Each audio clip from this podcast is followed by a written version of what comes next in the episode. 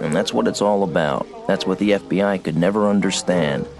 That what Paulie and the organization does is offer protection for people who can't go to the cops. That's it.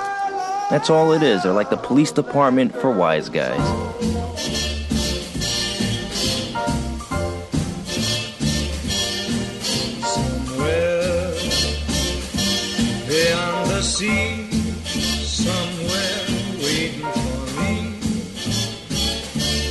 Isso aí, pessoal, começando mais um episódio do podcast Filmes Clássicos. Este é o episódio de número 133. Sailing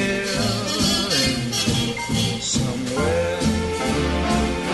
Hoje a gente vai abordar aqui um filme do Martin Scorsese, coisa que a gente nunca fez, nunca falamos aqui desse diretor no podcast, afinal somos um podcast de cinema clássico e o Scorsese é mais um diretor contemporâneo do que outra coisa.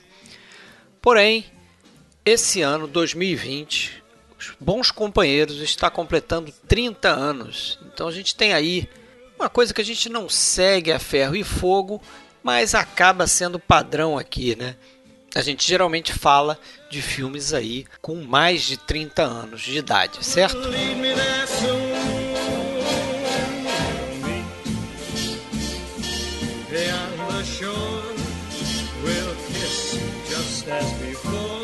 Galera, esse episódio já vai começar, mas antes a gente deixa aquele recadinho. Para achar a gente, basta procurar a nossa página filmesclássicos.com.br.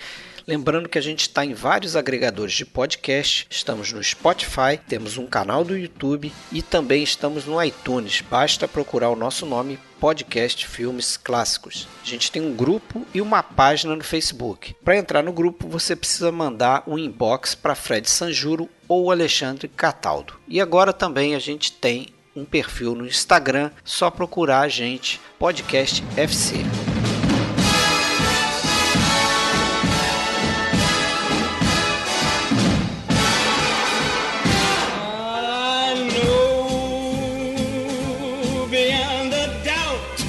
Então, galera, isso aí. Estamos reunidos para fazer mais um episódio do podcast Filmes Clássicos. Hoje estamos em quatro aqui, uma verdadeira gangue, né, para falar de Goodfellas. Eu, Fred Almeida, falo aqui do Rio de Janeiro. Comigo, como sempre, está o Alexandre Cataldo falando de Blumenau. Fala, Alexandre. E aí, Fred? Certo, buonasera, vamos lá, né? Vamos lá. Falar de máfia irlandesa, italiana também, né? Sérgio Gonçalves fala de São Paulo, capital. Tudo bem, Sérgio? Seja bem-vindo aí de volta ao episódio. Legal, como é que vocês estão? Tudo certo? Tudo, Tudo bem. tranquilo por aqui. Mais um dia na pandemia no Rio de Janeiro. E falando de São Paulo também, pela primeira vez aqui no nosso podcast, a gente traz o professor de três faculdades, né? Você vai repetir para mim quais são as faculdades. Eu sei que a Mackenzie é uma delas, o professor do curso de jornalismo da Mackenzie, entre outros, Hugo Harris, falando também de São Paulo capital. Tudo bem, Hugo? Tudo bem, obrigado pelo convite. É um prazer estar aqui com vocês. Beleza, seja bem-vindo aí para a gente. Até que enfim mais alguém de São Paulo, aí. hein? Pois é, pois é. É, é uma, é uma, uma patotinha, assim, muito muito panelinha do Rio, sabe? Rio, Rio que mora em Blumenau, mas continua sendo Isso, Rio, um é. negócio meio assim. Vamos, vamos Isso aí, tem que dar uma virada nesse jogo aí. É. Olha que o, o Rio geralmente é sempre a minoria aqui nesse podcast, hein? Depois que o, o Marcelo abandonou. Pois é. né? Mas é isso aí. Vamos, Hugo. é, a galera que escuta a gente aqui já sabe que quando vem uma pessoa nova aqui no, no podcast, a gente pede para dar uma palhinha assim rápida sobre como começou a gostar de filme clássico, né? Cinema e depois os clássicos, né? Acho que o caminho natural é esse. Como é que foi isso para você aí? Ah, então, quando vocês me falaram, né, para falar a respeito disso, para eu pensar, né, como que eu ia trazer, eu fiquei aqui queimando minha cabeça para ver como é que, o que, que eu ia dizer para vocês, né?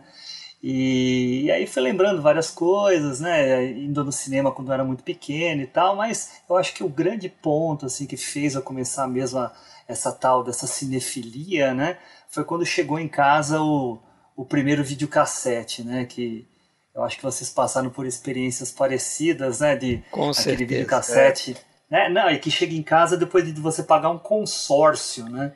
Foi a pai grande, um foi a grande revolução do século XX o videocassete. né? Eu não me lembro de quatro outra mais cabeças. importante. Eu tinha um de oito aqui, cara. Hugo, você, você é de que ano? Eu sou de 77. Sete, sete. Ai. Um pouquinho Nossa, mais contemporâneo. novo que a gente, então, né? Mas aí sou um você bebê lembra, praticamente. você lembra o que, que você viu pela primeira vez? Lembro, Qual o filme mais antigo lembro. que você viu, primeiro, assim? Então, pensando no videocassete, meu pai, no dia que ele apareceu com o videocassete, ele veio com dois filmes. E eu lembro até hoje que filmes eram esses, né? Um era o Em Algum Lugar do Passado, que ele gosta muito. Mas o outro, vocês até já fizeram um podcast a respeito, é O Sol é para Todos. Epa. E aí eu fiquei, fiquei enlouquecido com aquele filme, né? E aí, nisso eu acho que deu algum clique em mim e eu comecei a ler um monte de coisa sobre cinema, né?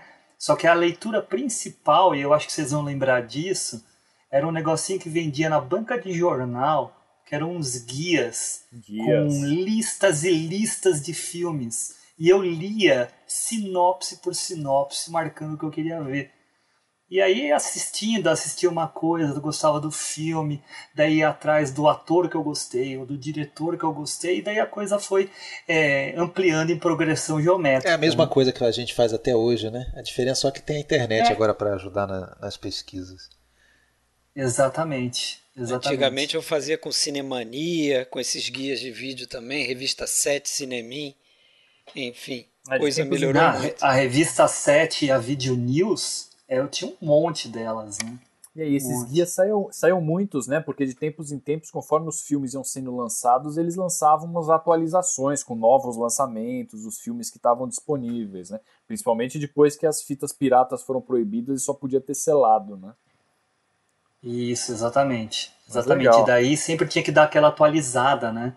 E daí eu fui, né? Assim, só para terminar a história, para não ser muito longa aqui. É, aí eu fui estudar cinema, né? Fiz faculdade de cinema, depois fiz jornalismo, né, e tudo aquilo que eu fazia sempre era, meus trabalhos sempre eram voltados a alguma coisa de cinema. Então o cinema entrou lá atrás, lá nos anos 80 com o vídeo, e até hoje está aí, até no meu trabalho, como você já apresentou aí, né, Fred? É, legal. Uma história bem semelhante à nossa aqui, né? E só que você levou isso pro teu trabalho, né? Levei, Cheguei a fazer levei. faculdade também, mas eu tenho uma de engenharia, trabalho com engenharia, não, não, não fui pro cinema. Mas beleza, não vamos, vamos entrar também. então aí, falando aí do primeiro filme que a gente faz do Scorsese, né? Completando esse ano de 2020, 30 anos, certo? Filme de 1990. Já pode chamar de clássico pro nosso Já pode chamar de Já. clássico. Já, já levou o, o selo de clássico aqui no, o selo 30 na anos. nossa brincadeira. Selo 30 anos. aqui. Sérgio- Nem tinha pensado O nisso. Sérgio em off comentou que vai ser um episódio divertido. É, Vai ser aí, sim. É, né? é, deixa aí. Muita morte, muito tiro, né? Muito Mas vai ser tiro. divertido. Isso, é mais funny. Mas vamos lá, eu tenho certeza que. Não, certeza eu sempre digo que tenho, né? Mas às vezes pode ter alguém que não goste muito do filme, numa revisão já não gostou tanto. Não é o meu caso, eu acho que é o melhor filme aí do, do Scorsese, De todo, É, em geral? tem- De todas as épocas? de todas as épocas dele, né? E Tô tem gente que contigo. prefere Taxi Driver, eu entendo também, claro, não, mas, mas o- até Os Bons Companheiros foi o filme dele que eu mais revi.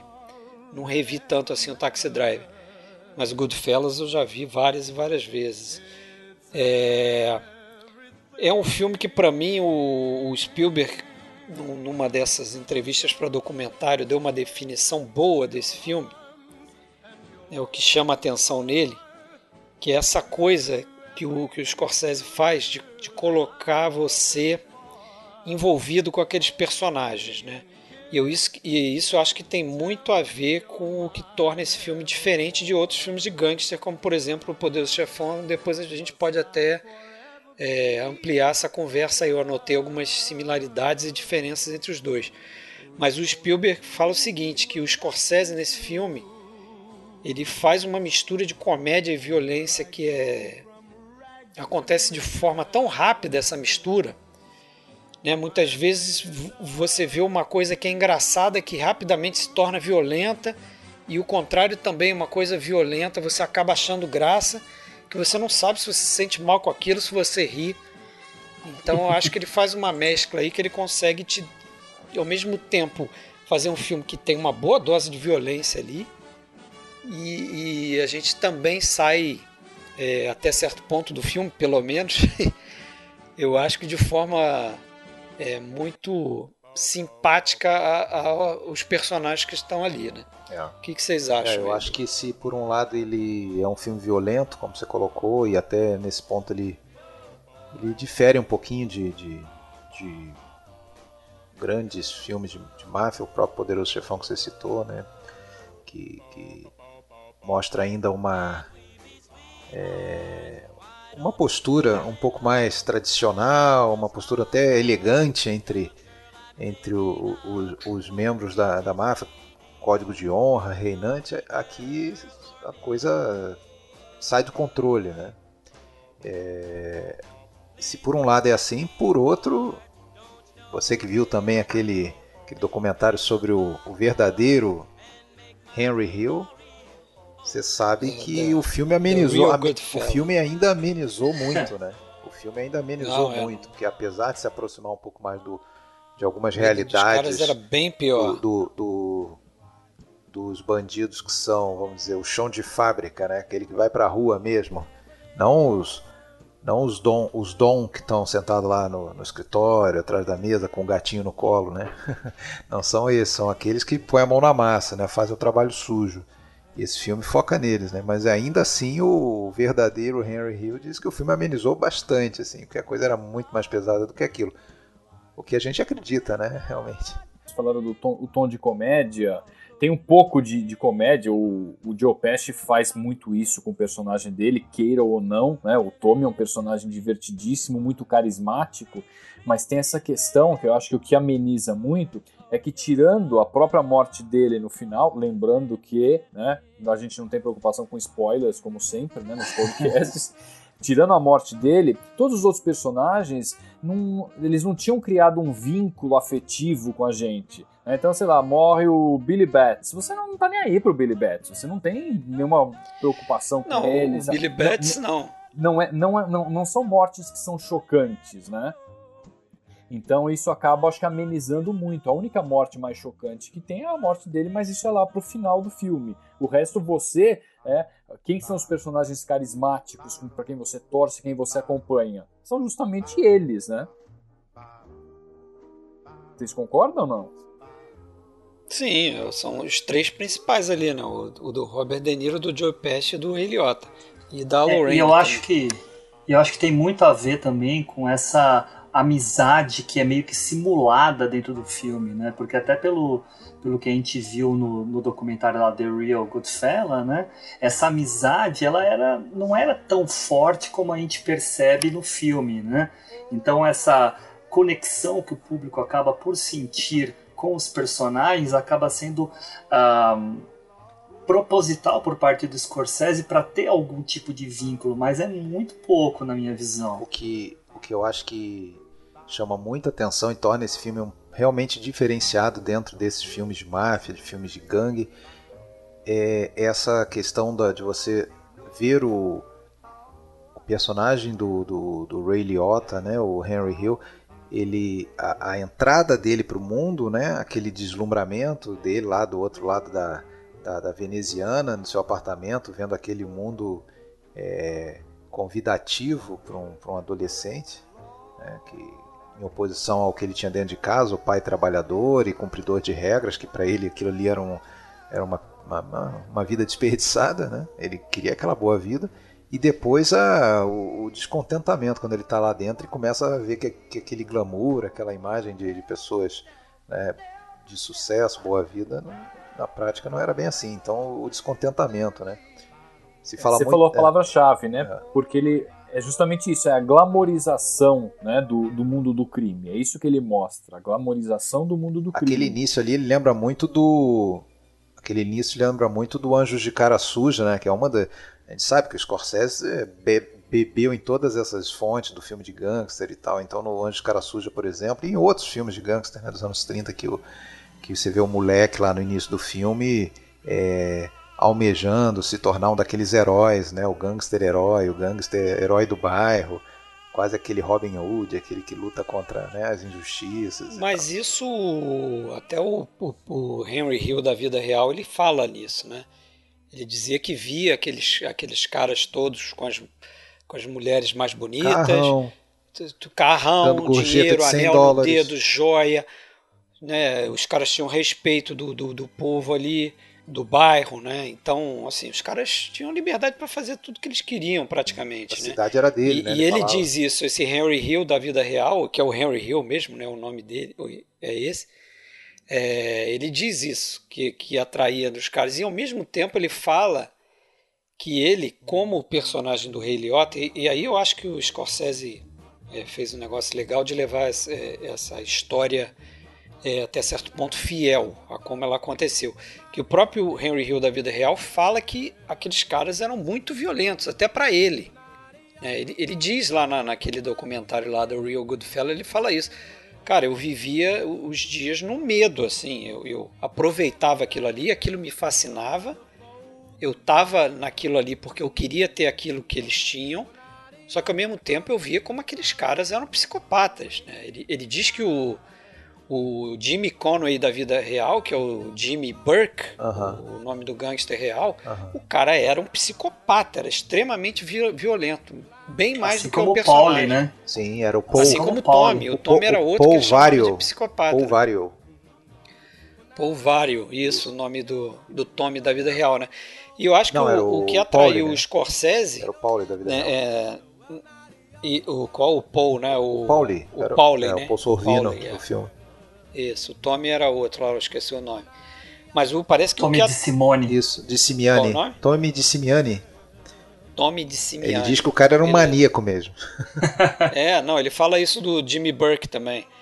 É, só que parece que o que atraiu o, o Scorsese quando ele leu o livro Wise Guy do Nicholas Pileggi foi justamente é, é, o fato dele estar procurando uma história de gangster que ele não queria fazer, né? Ele já tinha abandonado fazer filme de gangster a essa altura, mas ele encontrou no livro do um- uma história que é, é, dava o ponto de vista de alguém que está entrando na máfia, né? Eu acho que é isso que atraiu ele. Ele queria e- essa história da máfia mais ali não muito glamorizada, né? Essa máfia que, como o Alexandre falou aí, do cara ali que, que bota a mão na massa, que mata os não é o, o, chefão Don Corleone que está lá em cima com a família dele e tal, comandando as coisas. E sabe o que é interessante, Fred? Ah, eu vi uma entrevista do Scorsese, ele falando que ele se inspirou quanto à abertura do filme, né? Primeiro, o primeiro ato do filme, no que ele via em alguns filmes italianos, né? Em que não havia uma preocupação muito grande em apresentar o personagem em si, né? no caso o Henry Hill, apesar que a gente tem uma, uma breve apresentação que é consequente ao que está sendo mostrado, mas um foco principal naquilo que está sendo vivido por ele, né? Aquele mundo onde ele está. Então entra em tudo aquilo que vocês estavam dizendo antes, né? É, como é que esses caras eram vistos no bairro, é, como eles eram respeitados, o que ele queria ser. né? Então tudo isso acaba sendo ah, o mais importante para ele, o foco pro pro Scorsese, tanto que no documentário do Real Goodfellas ele fala: eu não estava interessado em mostrar o quanto que o Jimmy Burke era violento. Eu não queria nem ver isso, né? É, ele, fala, exatamente, ele fala com certa aversão, ele fala assim, cara, eu não, não queria nem saber do que ele fazia. Né? Isso. Tão Ah, violento e ele que já o cara conta a é. história pelo, pelos olhos do, do Henry Hill, né? tanto que ele abre a história, a primeira frase do filme é justamente ele falando que desde que ele se lembra ele sempre quis ser um gangster. né? Então era Isso. assim, era uma, a realização pessoal era chegar naquele ponto, trabalhar com aqueles caras, fazer aquilo, né? É. E é interessante que o filme abre com uma, com uma, uma cena que depois vai retor a gente vai retornar a entender aquilo ali, né? E é um momento crucial né, na vida dele. Né? Naquela, é aquele. É a vida dos três ali. É, na vida dos três, né? Na vida da, da, da, da gangue, da, da família como um todo, né? E, Sim. e aquilo ali vai, vai mudar realmente e vai é, é, co- começar a queda, né? Se bem que assim, né? Quando fala, ah, é o tradicional é, uma tradicional narrativa de ascensão e queda de um gangster e tal. Esse filme não é bem isso, né? Não é bem isso porque não, a gente não vê bem a ascensão e queda como, por exemplo, você vê do Scarface lá do Rocks 32, que o personagem no final morre, porra. Aqui não acontece isso. Aqui é, é, é, seria a ascensão e queda do namoro dele com, a, com, a, com, a, com o mundo né, do crime. É, o, o, encantamento, o encantamento e depois o, o, o, medo, a vontade de sair e virar um rat, né, no final das contas. A gente tem até uma coisa bem interessante nisso, né? Porque o Henry Hill sobrevive, né? Mas ele não é vitorioso, né? E aí tem alguns que fazem conexões com outros filmes de Scorsese, né? O Travis Bickle acontece isso. Né? Ele sobrevive, mas ele não é vitorioso. O Lobo de Wall Street. Isso, então, exatamente, né? O, o Jordan, a, o aviador lá, o Howard Hughes. É. Né? Os caras simplesmente assim sobrevivem, mas eles não são os grandes vitoriosos que o, que o filme americano geralmente mostra, né? Ele é o cara lá que ficou Harris. Então, mas o, o, eu acho legal que o, o, Alexandre falou essa história aí do o início do filme é nesse ponto de virada, né? Do roteiro. Ao né? som de Tony Bennett, né? O roteiro vira ali naquele. Ele, ele, ele puxa essa cena em que vai ser o ponto, o grande ponto de virada do filme, que é a morte do Billy Betts. E aí ele volta para contar pra gente. Né, ele, ele vai construindo os personagens ali, ele vai most, mostrando a ascensão do, do, do, personagem do Rei Liotta, né? Então ele é uma criança, é atraída por aquilo, ele entra na máfia, ele, ele é preso pela primeira vez, e ali acho que tem uma outra cena crucial do filme, porque o personagem do Robert De Niro assume o papel de pai dele, né? quase como um padrasto dele ali, é a figura paterna dele. Tanto é que o, o Robert De Niro é o primeiro personagem que recebe ele quando ele sai daquele tribunal, quando ele é preso pela primeira vez. You'd be mad. Man, I'm not mad. I'm proud of you. You took your first pace like a man, and you learned the two greatest things in life. Well, look at me. Never rat on your friends, and always keep your mouth shut. E o que, que o Robert De Niro fala para ele? Ah, parabéns, você aprendeu hoje as duas coisas principais na sua vida, né? É, nunca delate seus amigos e sempre fique de boca fechada. Depois a gente vai ver que é justamente isso que ele não vai fazer, é, né?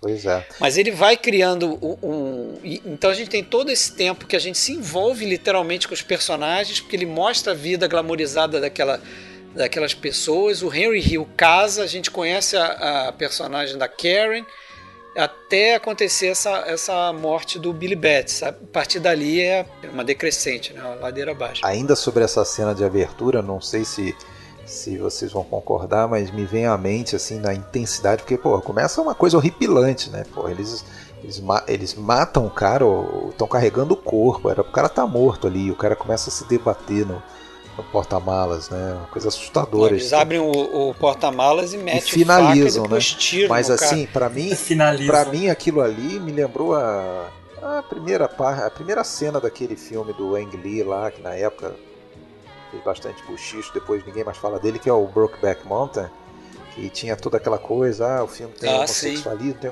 então eles mostram logo de cara na primeira cena lá um coito anal lá, uma coisa é depois que o cara vê aquilo, o resto do filme desce suave, porque aquilo ali já, né? O cara já, já entrou com o pé na porta, já mostrou tudo que, que tinha.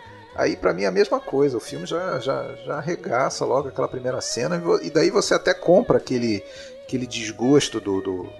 Depois que ele começa a narrar e você entende, pô, realmente aquilo ali é assustador, né? É, porque mesmo é, nessa cena um... ele faz uma cara horrorizada. Né? Exatamente. Né? Aquela, faz. Com, então... aquela violência lá com a faca. E aí que entra a ironia, cara... né? Porque aí essa fala que você é. contou para nós ali, né? Eu sempre quis ser um gangster desde que eu me lembro e tal. Ela já, já ganha um tom quase irônico ali, né? Porque... Mas é isso que eu ia dizer, é. cara. Ele, ele toda hora ele tá usando. Por isso que, assim, geralmente quem me conhece sabe, né? Eu não gosto de filme com muita narração. Só que aqui eu acho a narração ótima, cara, porque ele faz o tipo de coisa que eu acho que tem que fazer com a narração, que é o seguinte, ele quase todos os momentos ele está criando contradição entre, entre o que ele está narrando para gente e o que ele está mostrando. Quer ver? Outro exemplo disso.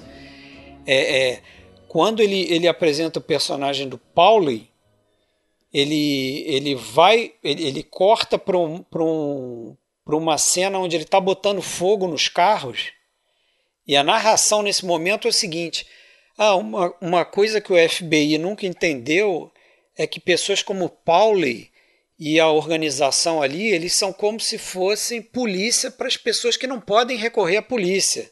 Então eles estão ali para ajudar aqueles que não têm proteção, eles estão ali para dar proteção para essas pessoas. E porra, ele, ele tá botando fogo no carro, provavelmente para um esquema de extorsão ali, né? Ele vai extorquir alguém ali com aquele negócio. Sim.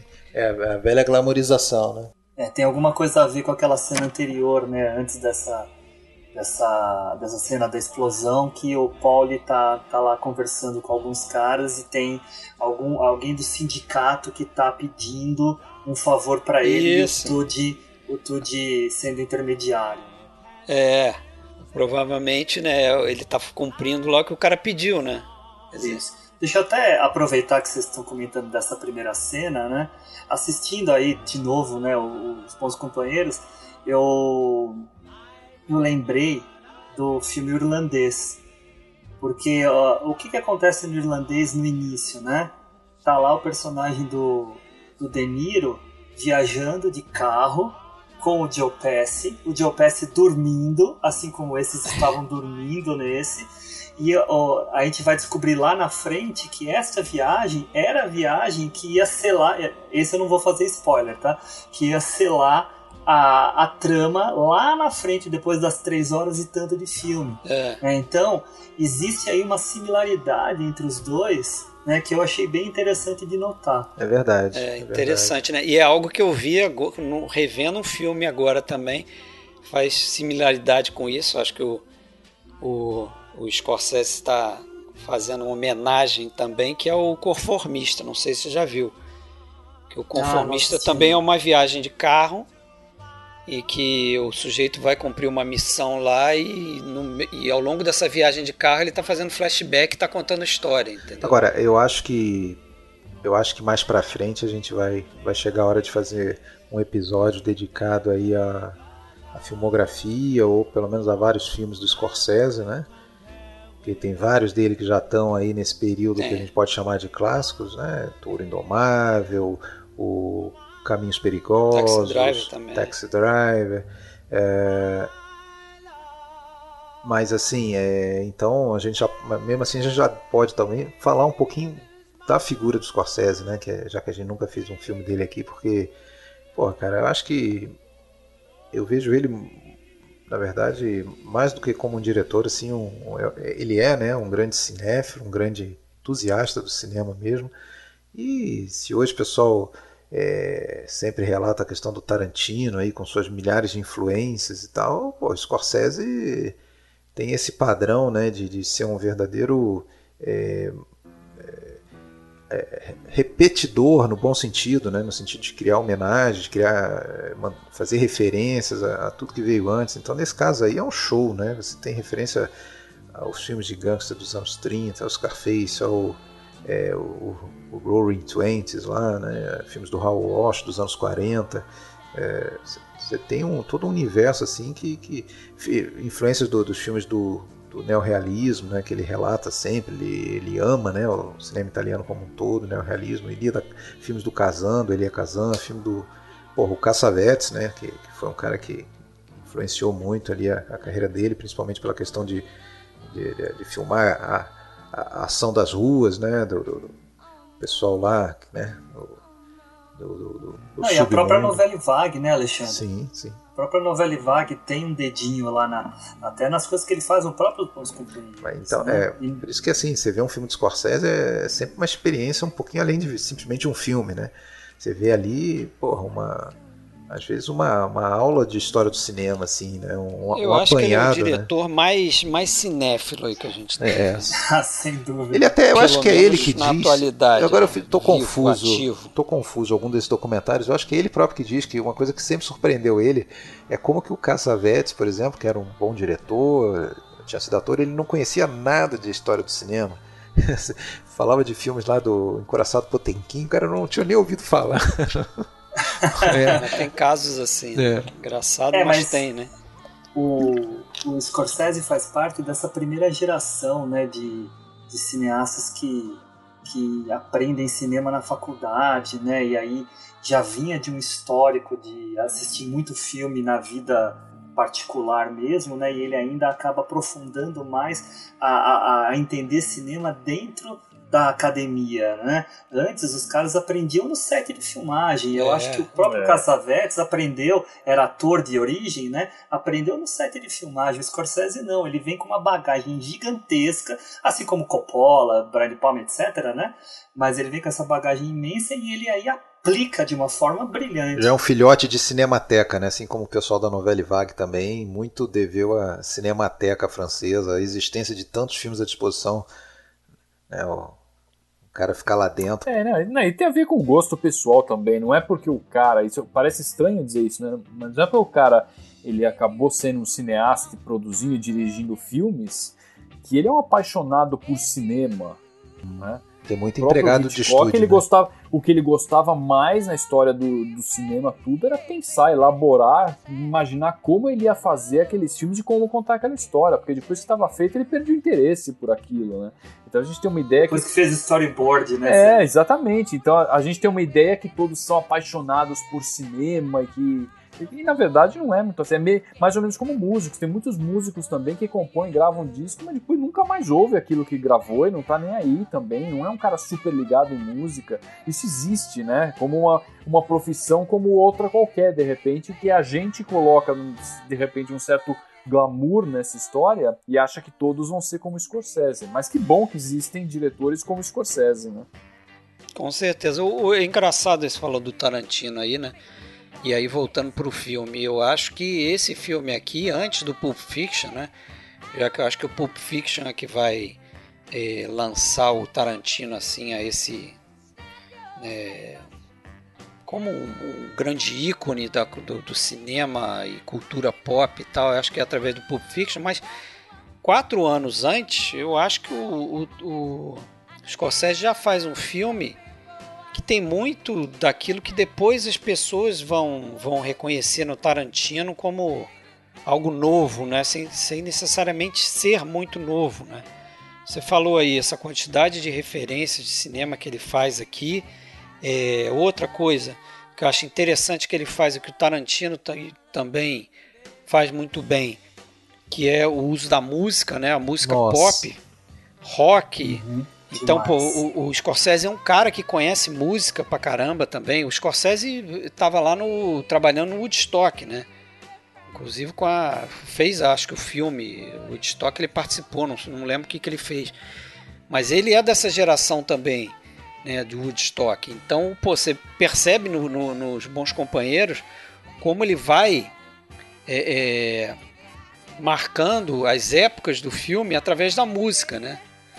E é interessante que, o, que eles, quando ele escreve o roteiro junto com o Nicholas Pileggi, é, o, o Pileggi conta isso, que um belo momento lá eles estavam escrevendo aquela cena do que o Robert De Niro está sentado no bar e ele tá olhando pro personagem do, do Joe Pesci e tá pensando que, pô, agora eu vou ter que Matar esse cara. Matar esses caras todos que estão aí, né? Vou começar pelo careca lá, pelo, pelo da peruca Pelo lá, Morris. o Morris. E é justamente nesse momento, quando eles estão escrevendo esse roteiro, o Piled diz que o, o Scorsese vira para ele e fala assim, ó, escreve aí na página do roteiro para mim, por favor, Cream. Aham. Aí o Piled fala, Cream? Cream por quê? Não, escreve aí para mim, eu tô pedindo, escreve do lado aqui só para eu lembrar, Cream. Ou seja, quando ele está escrevendo o roteiro, ele está pensando na música que ele vai usar na entrar cena. que vai entrar nessa hora, que é aquela Sunshine of Your Love do Cream, né? A banda do que era do Eric Clapton e tal. Então, pô, vê como é que o cara tá pensando em música naquilo ali. Certamente ele tá. Eu acho que ele fez isso o roteiro inteiro. Ele, ele, ele pensava na cena e pensava na música junto. É, o, o- É, é você pensar naquele final, né, Fred? Aquele final com a música do, do Sid Vicious. Também, é, né? É, é perfeita. É perfeito. O encaixe. Você encaixa, ó. Você tem o, o, o Laila também, outra música do Eric Clapton. Ah. Você tem Rolling Stones. Você tem o Tony Bennett, que o Alexandre falou, acho que em off aqui, ou já estamos gravando? Não, é, foi na cena inicial, né? O Rexter Rich. Na cena inicial tem o Tony Bennett, exato. Não, e- Tem e outras a evolução músicas da dos anos música, né? 50. Temporalmente, Isso. as músicas da época que vão vão, Vão acompanhando. junto, com- acompanhando a evolução cronológica aí do filme. É muito legal isso também. Fred, só pra, pra constar, eu tava olhando aqui, o Scorsese fez parte da equipe de montagem do Woodstock Montagem, junto com a né? Tom Schoonmaker Até Skillmaker acho que foi até assistente de direção, eu acho. No, no- também. também no, no Woodstock. É, acho que foi o primeiro filme que ela trabalhou, mas foi assistente de Ela- direção ela é- também. Ela é maravilhosa, né, Ela é cara? excepcional, né, cara? Eu- Ela é esse filme aqui é, é montagem, né? brilhantemente montado, cara. Montado Nossa. e, e, e filmado também. O trabalho do, do Michael Bauhaus, que é o fotógrafo dele, é claro que o diretor que define movimento de câmera junto com o fotógrafo, mas o fotógrafo executa. Esse Exato. filme é cheio de movimento de chicote de câmera, né? A câmera está sempre em movimento, você pode ver que a câmera está sempre em movimento. O ritmo do filme é muito legal, né? Isso é uma coisa que me atrai também, né? Não só um ritmo, falando ritmo em termos genéricos assim, mas a, a variação de ritmo ao longo do filme, né, dando o, o humor, o tom de cada momento, né. É bem marcante assim que o ritmo é um no início, depois quando ele começa aquela decadência, envolvimento, ele próprio vira um drogado, um viciado, é, pô, é, vira uma coisa muito mais frenética, aquela montagem do helicóptero. de- dele- Isso, da paranoia nisso, do pô. helicóptero. Nossa, aquela montagem é alucinante, né? Culminando com, a, com aquele, aquela freada que ele tem que dar para não, não se envolver num Pra acidente. não porrar ali, o carro, né? não porrar o carro, né? E, e, nossa, aquilo é fantástico, assim, é um grande exemplo, né, de como que o filme também nasce na sala de edição, né? O filme na, é, tá nascendo ainda, tá em gestação ainda, né? E pode inclusive mudar completamente na sala de edição, né? Dependendo da, da intenção. E ainda sobre a montagem, Alexandre, lá no início que você estava falando, aquela hora que começa a apresentar os gangsters, que você vê a mão do cara com o anel, o, o carro que a suspensão sobe na hora que o cara sai do carro. É. Né? Cheio de detalhe, é, né? Pô, cheio das coisas, cara. E aí, claro, é, é bem recortado, mas não é veloz como o que o Alexandre estava falando da, da perseguição final. do Isso, helicóptero, é. mas também há, há esse cuidado. Sim, eu, É, não, tem até o uso de câmera lenta ali naquele momento, né? E, e- e também daquele recurso de, um, de uns freeze frames, assim, né? Quando, principalmente naquela. Quando a gente ainda tá com o Henry é, jovem, né? Tem alguns uns quadros é, congela congelados, é, é verdade. Mas ali tem um. Não, o ataque ao carteiro. O ataque ao carteiro é, É. é- o freeze frame é perfeito. né? É como se é como se tivesse reforçando assim qual é aquela imagem que ficou gravada, né? Aquela imagem que ficou gravada na cabeça do narrador, no caso do Henry, né? E que aliás não é o único narrador, né? Tem horas que entra a Lorraine, a Lorraine Bracco, né? A, a Karen. A Karen, mas isso eu acho interessante também, porque assim, o Scorsese ele falou que ele com essa narração ele também queria dar um aspecto de entre aspas, tá, documentário no filme, né? Ele queria um realismo através dessa narração no sentido de que é, é, é uma narração que às vezes parece como uma narração de um documentário. O cara está contando aquilo ali que ele viveu. E aí aparece uma segunda voz, que é algo que aconteceria num documentário também, né? Porque geralmente no documentário é narrado por diversas vozes, né? Construído no documentário. Temos aqui um professor de documentário, certo? Certo. E muita- Não vai me e- deixar mentir sozinho. muitas vezes conflitantes, né? Contraditórias um, um do outro. né? conflitante.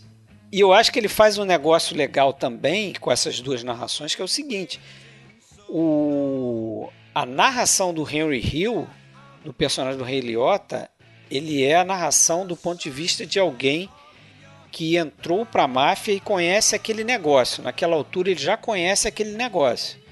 A narração da, da, da Karen, da, da Lorraine Bracco, é a narração de alguém que casou com a máfia.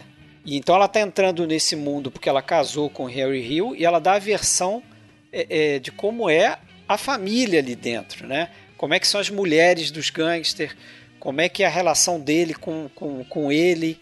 É, é mais uma narração sobre o relacionamento dos dois do que do negócio máfia em si, que aí fica para o Henry Hill, entendeu? É, é, é, muito interessante assim essa, essa personagem dela também, né? Porque ela é ela tá no outro mundo, né? No mundo de fora da máfia no início, né? Estranha aquilo, tá desconfortável, vai percebendo aos poucos, vai entendendo aos poucos. Quando vê, ela já tá, ela também já tá seduzida e acaba virando uma cúmplice, né? Ela no final vira cúmplice total. E até porque ela percebe que se ela não for cúmplice, ela vai ser trocada pelas amantes, né? Que as amantes são cúmplices, participam do, da, da vida criminosa. Aquele, aquele glamour, ele é fascinante, né? Naquela cena cérebro lá, quando eles estão entrando no Copacabana, naquele plano sequência, depois eles passarem, ele passa por todos os lugares, entra ali pelos fundos, no, o lugar tá lotado, o cara coloca uma mesa para ele na hora, assim, ele senta na ali na frente, frente, bem na frente do palco, e ela pergunta para ele, o que que você faz? Né? Aquilo fascina, I'm an Union né? Delegate. É, é, o auge dele, né? Pois é. É o auge dele. É.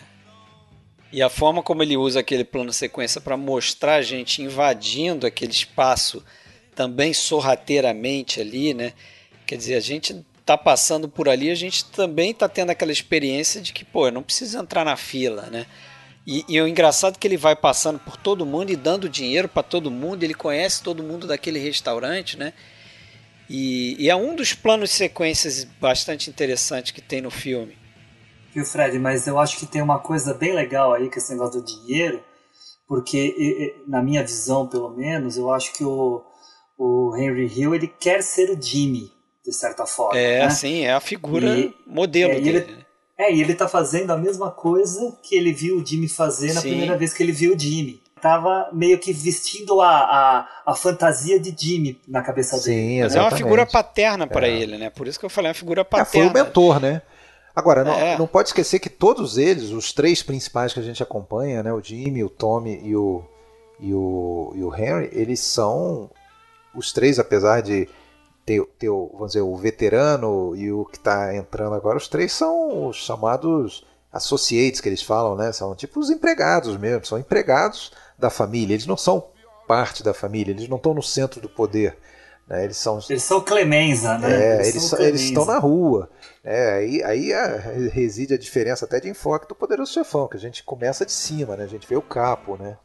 A gente começa E até, e até dizem que o próprio Henry Hill, na realidade, no filme ele tem um papel é, muito, de muito maior importância do que ele tinha de verdade. Que ele, ele era mais um daqueles capangas, como os outros lá, aqueles outros que participaram lá do roubo à Lufthansa.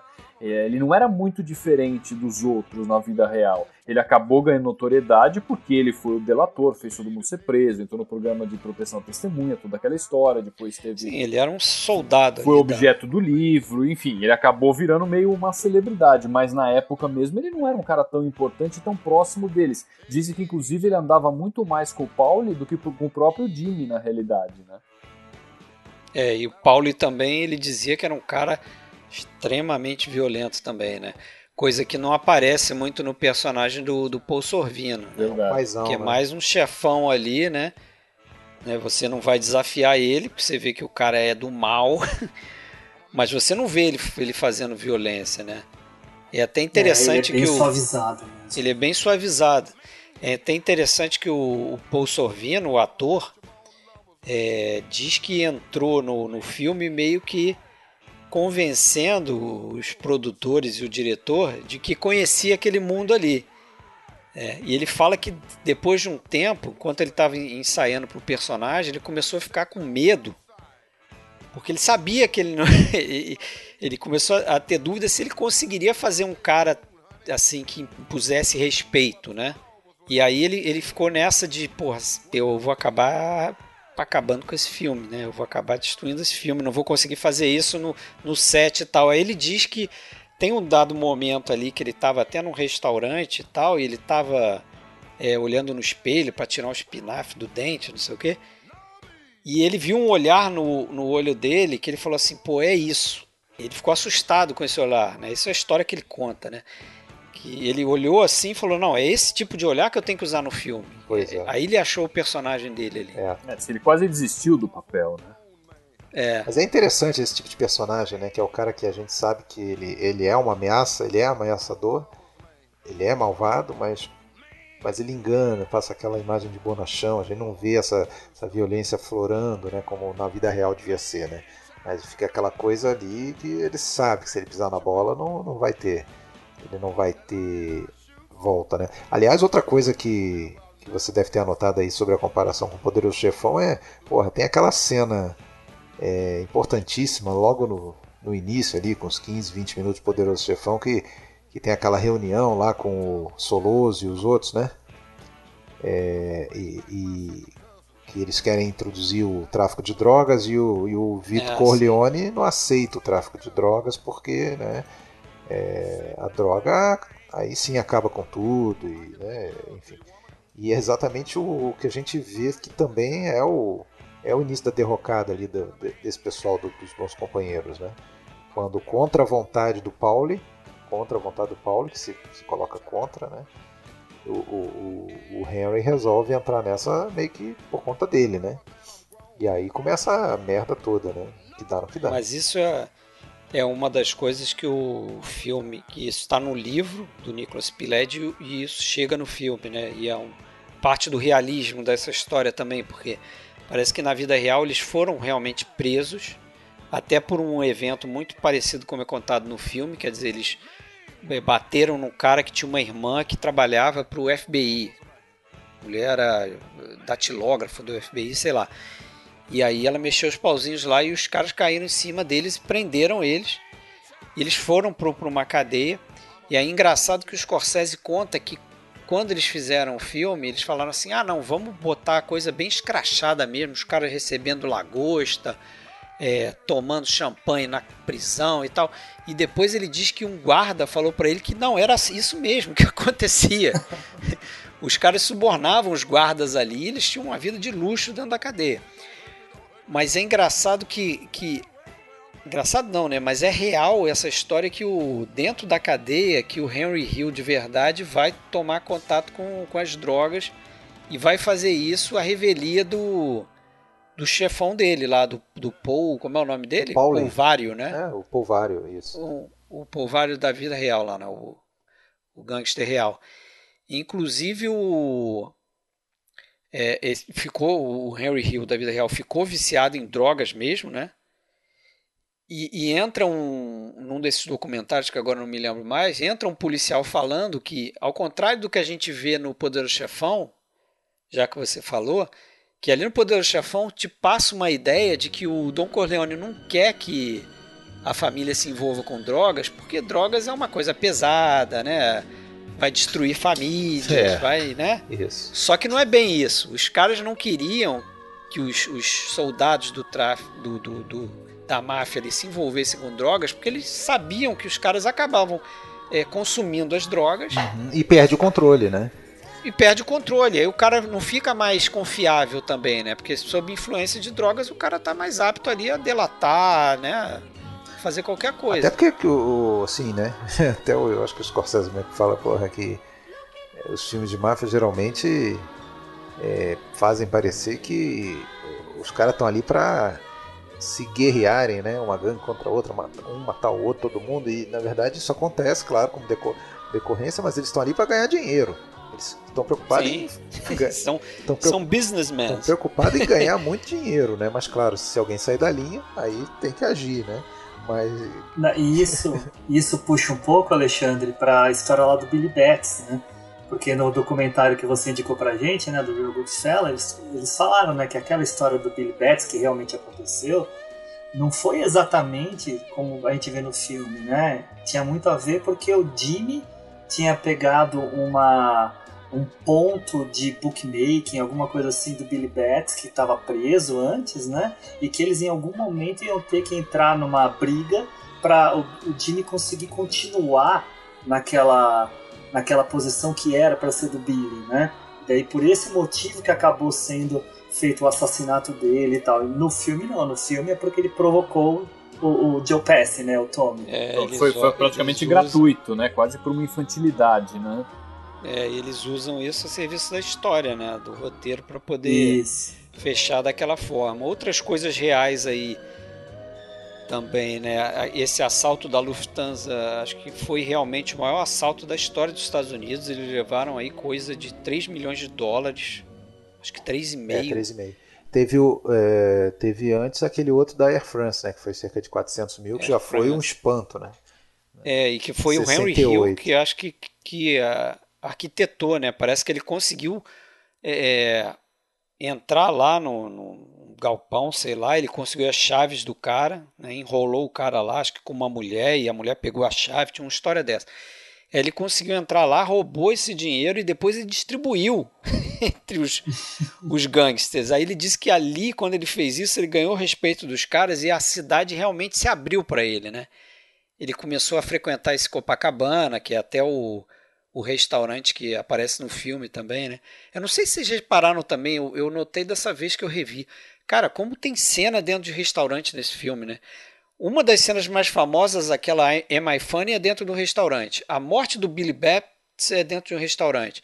Aquele outro plano sequência que eu gosto pra caramba também, que ele introduz os personagens. Puta, é incrível esse ah, É, sim, que ele sim. vai passeando pelos personagens. Incrível. Ah, esse é o Jimmy não sei o quê. Esse é o Tony não sei o quê. Esse é o Freddy two times. Ele fala tudo duas vezes. Frankie Carbone. And then there was Mo Black's brother, Fat Andy. And his guys, Frankie the Wop, Freddie No Nose. And then there was Pete the Killer, who was Sally Balls' brother. And you had Nicky Eyes. What's up, guy? And Mikey Franchese. That guy, yeah, I want to see him. and Jimmy Two Times, who got that nickname because he said everything twice, like. I'm gonna go get the papers, get the papers. Aquilo ali é como se fosse uma cerimônia de entronização dele naquele mundo, né? Isso, e, e, a câmera vai subjetiva ali naquele momento. Você, você é o Henry Hill, e num determinado momento lá a câmera se desvincula dele e você vê ele conversando com alguém e tal. Quer dizer, deixa de fazer uma subjetiva, mas é tudo um plano de sequência. Mas Isso eu arrisco dizer, Fred, desculpa ah. te interromper, só dentro do que você está falando, eu arrisco dizer que esse plano sequência é de mais difícil realização do que o do Copacabana. Porque o do Copacabana tinha muita gente, isso dificulta. Mas esse aqui tinha o timing do movimento da Sim. câmera que vira para o cara e o cara fala para a câmera. É exatamente tem, sincronizado. Tem interação das pessoas, vários... né? Por onde a câmera vai passando, né? Isso. É muito é, difícil. Tem que estar tá muito bem ensaiado ali, tanto câmera e pessoas, né? O blocking da cena, né? E a narração sacramenta, né? Não, aí, mas tem outras coisas importantes que acontecem em restaurantes e lanchonetes. É, é numa lanchonete que ele descobre que o, o Jimmy Conway vai matar ele. Né? Tem até um. É mais pro final do filme isso, claro. E tem mais um desses freeze frames aí que o Alexandre falou, né? Ele dá um pause lá no filme e a narração entra. Ah, foi aí que eu entendi que, que o Jimmy vai me matar, porque ele nunca é. me pediu para ir para não sei aonde para matar alguém. É a primeira vez que ele tá me pedindo isso. Aquelas construções de, de plano, antes de você continuar a lista da, dos restaurantes. Não, acho que eu já acabei. Mas tem, tem aquelas construções de plano que se o Fábio tivesse aqui, eu tenho certeza que ele ia falar. Ascensão e queda, e na ascensão você vê nos planos sempre o Jimmy cercado, né? E depois na queda você vê ele sempre sozinho, né? Você vê ele sempre sozinho no plano. Né? Sozinho, tá com aquela cara de, de, de, de, drogado, é, é, meio suado, meio desgrenhado, aquele meio tremendo. Você vê que o cara. Ele sabe, desde o momento que eles matam o Billy Betts, eles sabem que estão ferrados, né? Eles sabem que estão ferrados. E a única, o único jeito de não morrer é depois ele fazer o que ele fez, né? Ele fazer o acordo com, com, com a FBI e, e dedurar, né? Mas o curioso é eles fazerem toda aquela toda aquela é, mentira, né, da nomeação do Tommy para levar ele até algum lugar, para daí lá naquele lugar o Tudy e o pai do Scorsese é, matarem ele, né? o Charlie matarem ele, né? Todo, então eles fazem todo um encenação, né, para fazer isso. Ah, pois é. é. curioso. Você lembrou bem, né? O pai e a mãe do Scorsese, né? Ele ele colocou os, os veinhos em um monte de, de filmes ali, né? Até o início dos anos 90. Eu acho que não sei se esse foi o último, porque eu sei que os dois ambos morreram no, nos anos 90. Talvez esse tenha sido o último deles, mas ele tem inclusive É, um a mãe acho documento. que morreu uns quatro anos depois. E é muito legal a cena com ela, né? Que é- além de ser aquela, aquela senhorinha lá que faz a mãe do Tommy, aquela cena tem duas coisas bacanas, né? Que uma que a maior parte daquela cena foi improvisada, eles estão realmente improvisando aquele jantar com ela. Ela é muito E boa, ela, né? assim como a personagem, ela não sabia que os outros personagens tinham acabado de cometer um assassinato e estavam com o corpo no porta-malas do carro. Né? Então a própria mãe dele não sabia o que estava acontecendo naquela fa... quando o próprio Joe Pesci, é, o Tommy pede, ah, posso levar essa faca emprestada, né? não sabe pra que que né? Ela não tinha a mínima ideia do que, que eles estavam falando ali. O- né? Então- Ele é, o, ele é o muito Scorsese natural, diz né? que não dirigia ela, né? O Scorsese diz que não dirigia ela. A única, única orientação que ele deu pra ela foi assim: ah, levanta esse quadro aí. Tá, vai ter um momento que eu vou te dar um sinal, você levanta o quadro. Mas o que ela fala do quadro é da cabeça dela. É, tudo improvisado ali. E ele mesmo. fala o E eles seguinte, que- é. Aí ele fala assim: pra minha mãe. É curioso isso. Minha mãe tá ali contracenando com Robert De Niro e Joe Pesci, são dois atores já estabelecidos, personalidades, né, celebridades famosíssimas. Só que pra minha mãe é o filho dela fazendo um filminho com os amigos. Você viu o Italian, Italian America? Eu não vi. É um documentário do Scorsese, dirigido por ele, 74, que nada mais é do que ele entrevistando o pai e a mãe, né? É, contando ali da, da- das origens da, da família, né? Little Italy, aquela coisa toda. É, e, e tem muito isso. Agora, ela é muito boa, né, cara? Ele é muito. Eu acho ela muito. Ela é muito natural. muito natural, Ah, ela exatamente. conta aquela piada lá, né? Ela conta a piada sobre o cornuto contento, né? É. É, sim. É, ela é muito à vontade em cena, né? Ainda que ela não tenha decorado, ela fica muito à vontade ali naquela cena. Imagina, o, filme de- o filho dela que tá fazendo o filme, ela tá lá participando, ela fica muito tranquila, né? Verdade. É. Agora, esse filme, nos dias de hoje, nessa era do cancelamento, esse filme ia ter problemas, né? Ou não? Muita violência, misoginia. Tem, um, tem, É muito. tem racismo um pouco também, se você for ver. Não, tem. Não, tem o racismo ali pra mim, acho que é quase um subtema do filme, Subtema, assim, cara. subtema. Porque se você, se você vê como tem, tem, tem preconceito de, de italiano com judeu, judeu com italiano, italiano com negro. Eh, Você tem aquelas cenas do que o Joe Pesci diz pro Rei Liotta me ajudar, né? É ali que ele conhece a Karen, né? Ele, ah, me ajuda a pegar essa, essa mulher aí e tal. Ela, ela é judia e tem preconceito com, com italiano. Aí ele Sim. fala: Você já viu uma coisa dessa? Uma judia que tem preconceito de italiano. E a família da Karen, que é ju- de, de família judia, é, tem preconceito com, com ele também, né? E, e ele com ela, quer dizer. Ele tem uma hora que ele tá de indo pro encontro com o crucifixo, né? Isso, Ele- aí tem que esconder o Ah, é. crucifixo e tal. Guarda pros filhos. pois é. A, a única metade boa dele era a metade judia. É, manda essa, né? Como agradar os seus sogros. Não, e tem aquela cena, Fred, que é da do, do encontro com as amantes, em que elas estão falando bem do Nat King Cole, que até saiu. Ah, é verdade, Cole, o cara fala, "Pô, preconceito." você- Você vai beijar o cara e depois eu vou beijar a tua boca. É, não, ele, ele fica preocupado com o, que, com o que ela fala, né? Poxa, toma cuidado com o que você fala, as pessoas estão ouvindo, como se ela estivesse falando. Sem algo. contar que o personagem do, do Samuel L. Jackson, né? Faz um papelzinho pequeno, ele faz o Ah, motorista é, no golpe da Lufthansa, ele é o primeiro a rodar, né? É, e é ele que faz a cagada, né? Mas parece que isso foi, foi, foi real, assim. O, o cara que, que, que acabou dando esse mole com o caminhão era um negro mesmo, isso aconteceu. Eu Até no filme eu fiquei me perguntando, pô, que estranho, né? Botou logo. O único negro que aparece na história é o cara que faz uma besteira ali e acaba entregando, né? A coisa Aí toda. já tinha sido anunciado antes do filme, né? Que, que eles falaram, né? É, e só pra ficar claro, eu acho que eu entendi o que você tá falando, estranho aos olhos daqueles racistas, aos olhos daqueles Sim, sim. daquela gangue que na verdade até os próprios irlandeses já não sabiam que não iam subir muito na, na- que é- era uma família italiana, né? Os irlandeses iam ser só soldados, não iam subir muito. O Henry subiu um pouquinho Não, mais e- porque ele era meio a meio, né? Ele tinha mãe siciliana e pai irlandês, ou o contrário, sei lá. Mãe siciliana. É. Não, e, e- e- e- e o Henry fala num determinado momento, né? Fala assim: é, nós não somos pegos porque nós não somos como os negros que dormem no carro de fuga. Sim, daí sim. logo de- daí depois acontece exatamente isso. Tem, tem um racismo ali direto. Tem, eles usam nigger também, né? Aquele termo que, que não se usa, né? Ofensivo. É, que lá fora eles chamam de a palavra do N, né? Agora, essa, essa coisa do. Essa coisa do criminoso que tem o sonho de sair daquele mundo e viver uma vida normal, ele tá no, naquele filme do, do Alpatino também, né? O Pagamento Final, né? Carlitos Way. É, o, é o Pagamento Puta, que Final. Mas não é o caso aqui, né? Porque ele não quer sair daquela vida. Ele. ele É o contrário.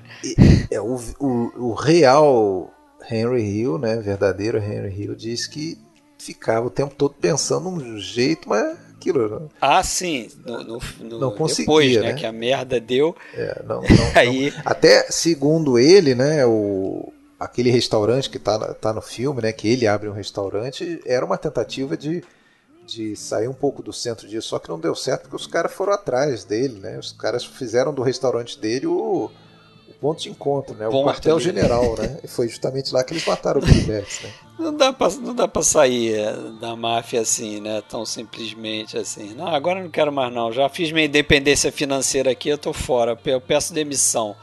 Não é assim, né? que funciona, né? Não é, não deve, não deve ser. Mas você, você, vou, vou aproveitar que você falou de- antes lá do Poderoso Chefão, né? Eu, eu fiz uma comparação, como eu falei aí, de algumas coisas do- dos filmes, né? Poucas coisas, algumas a gente falou, mas assim, os dois filmes eles falam sobre uma espécie de código de conduta ali, né? Uma certa é, forma de se comportar dentro da máfia, né? Você falou que aqui não tem muito isso, tem, né? Porque essa coisa é quebrada, né? Por exemplo, para citar outro, fora esse lance do nunca entregue seus amigos, não sei o quê, né? Isso é um código de conduta. Mas tem outro que eu acho engraçado pra caramba, né? Que é aquela cena, uma cena corriqueira que tem lá no meio do filme, que o, o tanto o Pauli quanto o Jimmy Conway, eles vão para junto do, do Henry Hill e falam assim: olha só, você tem que voltar para Karen. Nós não somos animais. Nós não nos divorciamos de nossas esposas. Você pode ter sua, sua amante aqui, você pode fazer o que você, né? Pode matar, pode fazer o, o terror, mas você não pode se divorciar. Okay? I'm going to tell you you're going to go back to her, and everything's going to be just the way it was when you were first married. I'm going to romance. It's going to be beautiful. I know how to talk to her, especially to her. In the meantime, Jimmy and Tommy are going down to Tampa this weekend to pick up something for me. Instead, you go with Jimmy. Yeah, you come with me. We'll go down there, okay? Have a good time. Take some time for yourself. Relax. Sit in the sun. Take a couple of days off. Time. Enjoy yourselves. And when you come back, you go back to Karen. Huh? Please, there's no other way. You're not going to get a divorce. We're not get a divorce. né? Quer dizer, o cara decidindo o que, que o Henry Hill vai fazer na vida privada dele. Ele não tinha uma vida privada. Você não vai largar, né? Larga essa outra mulher e volta pra Karen. Pra Karen, você não você pode ter suas amantes, mas você não pode divorciar da É, esposa. o que é óbvio, né? Porque ele se envolvendo com, com diversas amantes, o, o risco de ser traído por alguma delas e acabar denunciando alguma coisa assim aumenta, né? É, não, mas a, mas a preocupação dele não é com ele se envolvendo com outras mulheres, ele largando a mulher dele, a esposa dele. Essa é a preocupação deles. Tanto é que ele fala assim: ó, nós não somos animais, nós não somos animali. Você volte para sua esposa. Você não pode deixar sua esposa e seus filhos. Você pode ter suas amantes. É, Então, manter, ma- manter os, os valores de- tradicionais, né? Isso, da Respeito família aos valores. tradicional, né? Família. Lembra alguma coisa? Que ne- nessa mesma cena também tem uma preocupação porque a Karen estava completamente perturbada porque o Henry estava fora de casa há um tempo e ela estava ameaçando geral, né? É. Então eles queriam também dar uma também, né? acalmada nela. Vai respingar pra todo quanto é lado, né? Vai, É. vai dar com a língua nos dentes lá. E por, e por falar em Karen, uma pergunta pra vocês. Naquela cena mais lá pro final com, o- com o Jimmy, ela ia rodar? Quando ela ia pegar o tal do vestido? Eu acho Eu que acho os que dois não. iam rodar. Não- isso que não, não? fica claro, né? É uma que coisa assim, você interpreta o que você quiser ali, Não, né? Ela, é. Desculpa, qual é a cena? Não me recordo agora. Ah, que ele manda buscar uns vestidos, aí entra lá, entra Manda lá pra entrar pegar o no vestido. beco, assim, entra no beco, que é ali que tá Ela o tá com vestido. o personagem do Robert Ah, sim, De Niro. Sim, sim. Eu Então, acho, é- não sei se ali ela ia rodar, mas a sensação é que uma hora os dois iam rodar. Então eles estavam matando todo mundo, cara. É, então, mas na cabeça dela, aquilo ali, se ela entrasse ali, ela ia ser morta. Isso não fica claro. A gente não, Não, fica não sabendo fica claro, se o é ia matar ela naquele momento. É muito É estranho. assustador. é uma- Eu, eu adoro essa cena, porque assim, é muito dúbio. Você fica naquilo, você fica na mesma dúvida dela, né? Aquele Isso, desespero. E isso. agora? O cara vai matar ela mesmo. E ele com aquela cara, não, ali, vai lá, pega lá, pega lá, vai lá. Não, mas eu também não entraria lá, não. É, não. É, pois Tá é, pois é. Poucos entrariam. Dava no pé. Mas, mas outra, outras semelhanças com, com o Poderoso Chefão, né? Que acho que a comparação é meio inevitável. É, nos dois filmes, eu acho que a gente tem pessoas de fora é, que, que no final acabam sendo é, desconectadas do mundo da máfia, né? Por motivos diferentes.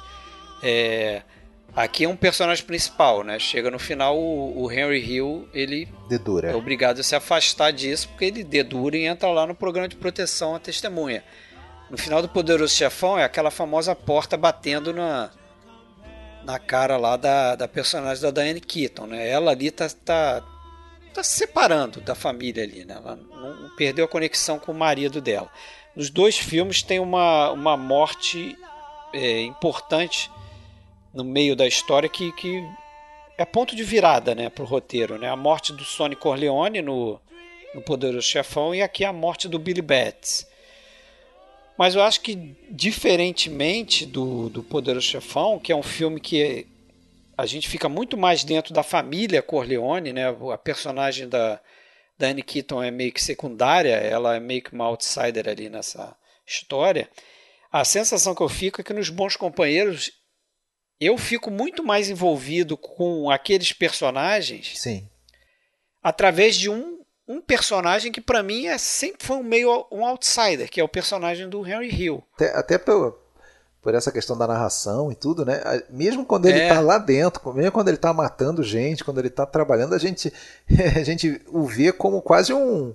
É, como se fala? Um informante que está infiltrado lá dentro. Assim, já de- Mesmo quando ele nem pensava em dedurar, ele já parece um informante, assim, porque ele está contando para nós hoje, né? a- a- a- aquilo tudo lá. Né?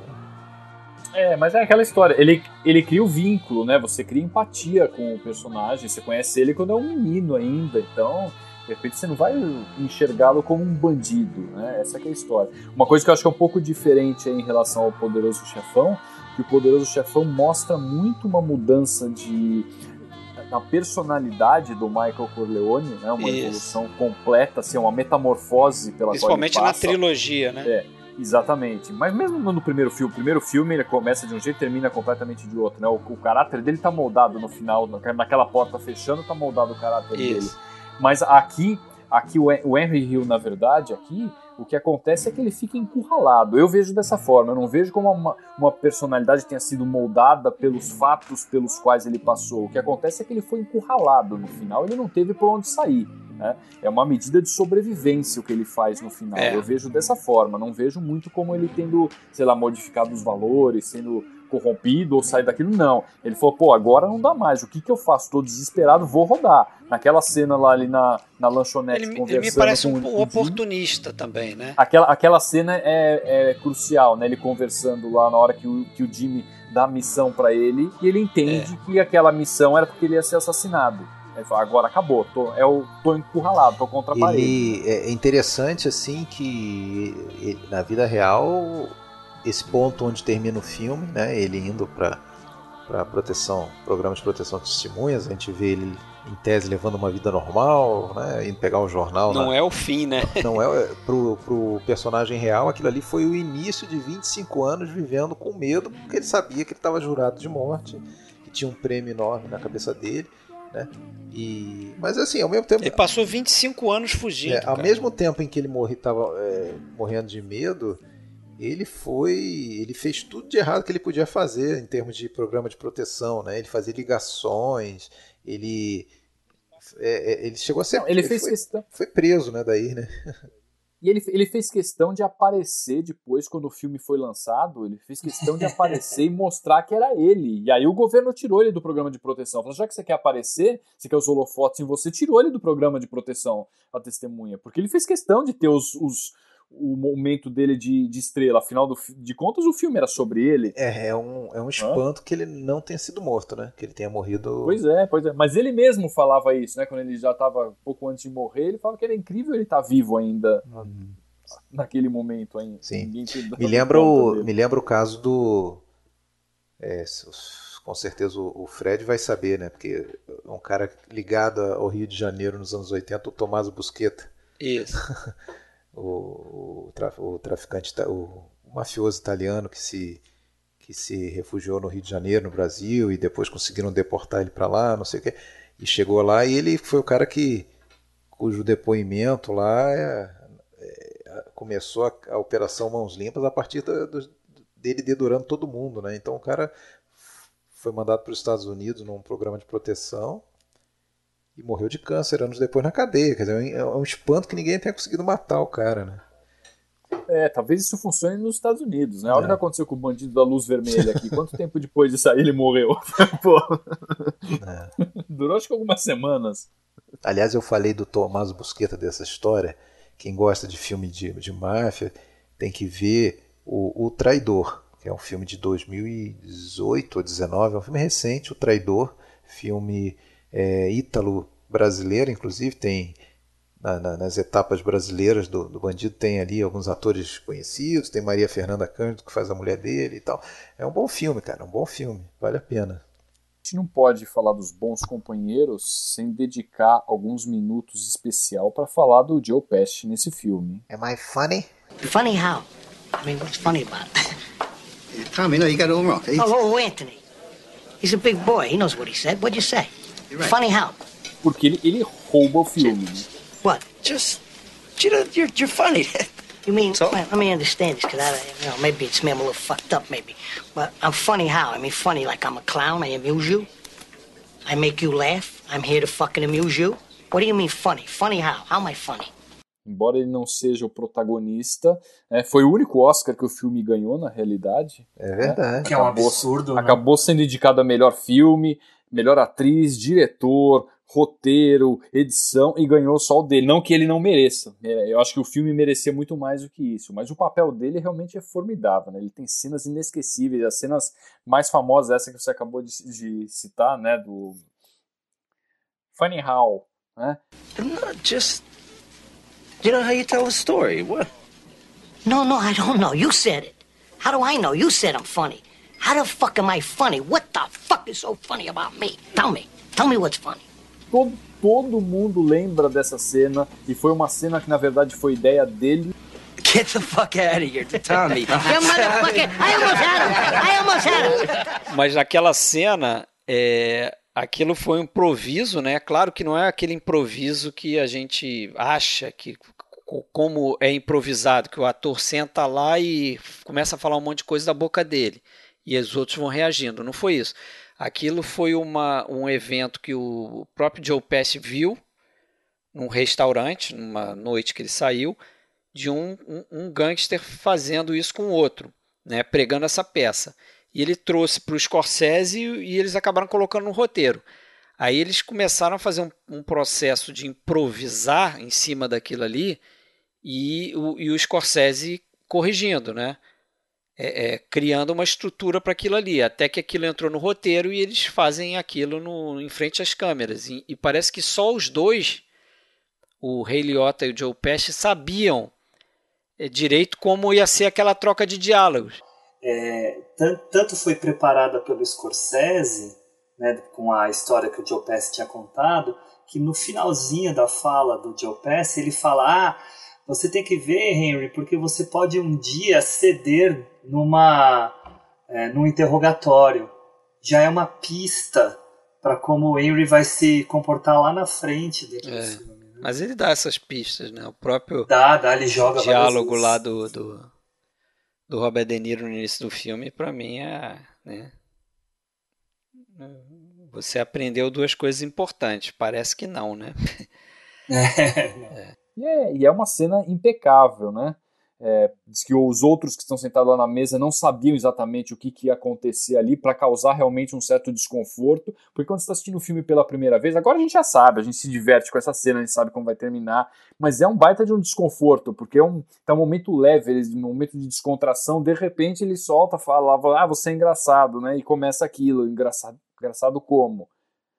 E aquilo vai, ele vai sustentando aquilo, né? Vai sustentando. Isso aí toca na toca na razão de ser dessa dessa personalidade do Tommy DeVito, né, que é aquela coisa da insegurança, né? É um cara com complexo de inferioridade gritante sem ali, dúvida, né? Sem dúvida, sem dúvida. É aquele cara que quer se afirmar e você, você vê que ele tá né, quer... Ah, a prova maior disso nem é nessa cena, é na cena do assassinato do, do Spider lá, né? O, o cara que tá servindo a mesa, aquilo lá é absurdo, né? total insegurança, é um absurdo aquilo. O tiro no pé do cara já era um absurdo, e depois o cara ter assassinado porque, né? ah, você vai deixar ficar desse jeito. Era uma coisa meio assim de colégio até, né? Era o famoso quando você estava no colégio que alguém falava alguma coisa e, alguém gritava, yeah! Vocês, vocês lembram disso, né? Sim, sim. Lembro. Vai deixar, vai deixar. Vai deixar, vai deixar. Aí chega o outro, aí, aí... ficam empurrando o cara, né? Ficam empurrando o cara pra brigar, né? You let this fucking punk get away with that? What's the matter? What's the world coming to? What the fucking world is coming to? How do you like that? Pois é, pois é, acontece isso na insegurança dele, ele vai lá e esvazia o revólver. No... Ele é o típico de cara, tipo cara que não podia ter uma arma, né? e você sabe que dessa história tem uma coisa engraçada, porque o, o, ator, né, que fazia o Spider lá, quando ele caiu para trás lá, que ele é assassinado, ele corta a mão. E realmente cortou a mão e precisou levar pontos no hospital. Só que quando ele chegou no hospital, ele estava com a camisa toda ensanguentada. E aí, provavelmente, o que aconteceu? Já colocaram ele direto né, no nível de emergência máxima, na sala de emergência, como um ferimento de tórax. Ele chegou lá, explicou que estava fazendo um filme e tal, ele estava com a blusa ensanguentada, mas era tudo cenário. Os caras ficaram tão furiosos com isso que deixaram ele umas três horas esperando lá até suturar a mão, até, até fazer isso, porque era tudo uma encenação, né, era tudo mentira. Aí depois, quando tem o aquela série Sopranos, o Michael Imperioli, que é o Spider, ele é um puta de um cara alatome nos Sopranos, né? E ele vai lá, no, nos primeiros episódios da primeira temporada, ele vai lá dar o um tiro no pé de um, de um atendente lá de um, uma lanchonetezinha, né? E aí ele repete a mesma frase do Joe Pesci nos Bons Companheiros, né? Fazer It Happens. É, e tem uma coisa nessa cena do Spider aí, que os produtores queriam tirar essa cena do filme, né? E o Scorsese brigou para manter a cena porque ele, ele sabia da importância dela, porque naquele momento ali é que, que no, no segundo o Scorsese tem uma desconexão da gente, plateia, com o carisma dos personagens. Porque ali a gente né? vê que aqueles caras são malucos mesmo, né? Principalmente o personagem do Joe Pesci porque o cara mata o, o, o outro sujeito lá do nada, só porque alguém falou para ele, e aí, não vai fazer nada não? Ele vai lá e pô, arrebenta o cara lá, mata o cara. E, e depois tem um, um, um, diálogo do personagem do, do Robert De Niro também, totalmente é, insensível e com falta de compaixão, que ele a única reclamação que ele faz é o seguinte: ah, agora você vai limpar essa bagunça aí, porque eu não tô cansado de limpar tuas bagunças. Tipo, pô, o cara acabou de morrer ali, entendeu? É, acabou de morrer. Ele fala: tá bom, não vai ser o primeiro corpo que eu vou precisar é. Desfazer, um negócio assim. Acabou de morrer um cara. É mais um, você, é mais um você já tinha, Ele já tinha criado um certo a gente já estava né, envolvido emocionalmente com ele, porque ele tinha. Era, o cara simplesmente estava servindo, todo mundo jogando, o cara estava lá servindo, e ele toma um tiro no pé, naquela. Pô, sacanagem, é. acertou o pé do cara, o cara vai pro hospital, depois volta, continua trabalhando com o pé todo enfaixado, né? Então ele prepara a gente para ficar chocado quando, quando ele mata o Spider, né? Essa é a realidade. Mas tem, tem uma fala muito engraçada na cena do tiro do pé que é bem piada de cinéfilo, né, do, do Scorsese, né, que o, o Tommy é super acelerado, né, fala rápido, fala rápido pra caramba, daí ele, daí ele começa a falar, não, então tem aquele faroeste, o faroeste com o Humphrey Bogart, né, daí, daí, o De Niro é fala Shane, daí ele para, né, fala assim, que Shane, Shane né?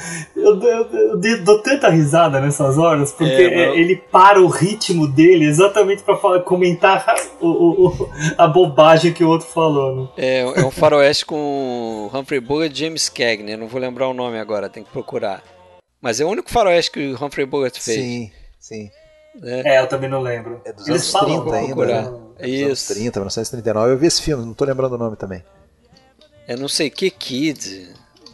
É, eu acho que é o Oklahoma Kid, né? Oklahoma Kid, é isso aí. Oklahoma Ah, Kid. isso, isso, Oklahoma Kid. É. Cara, e é tão engraçado porque é, quem, conhece, é, quem conhece o Shane fala, "Pô, Tem o nada a Alan ver. Ladd não é o Humphrey Bogart. É, né? Não, mas é o tipo de, de coisa que alguém que não sabe nada de cinema ia falar, né? O primeiro faroeste que vem na cabeça dele, o único que ele É. conhece, talvez. Ele, ah, o Shane? Não, pô, claro que não.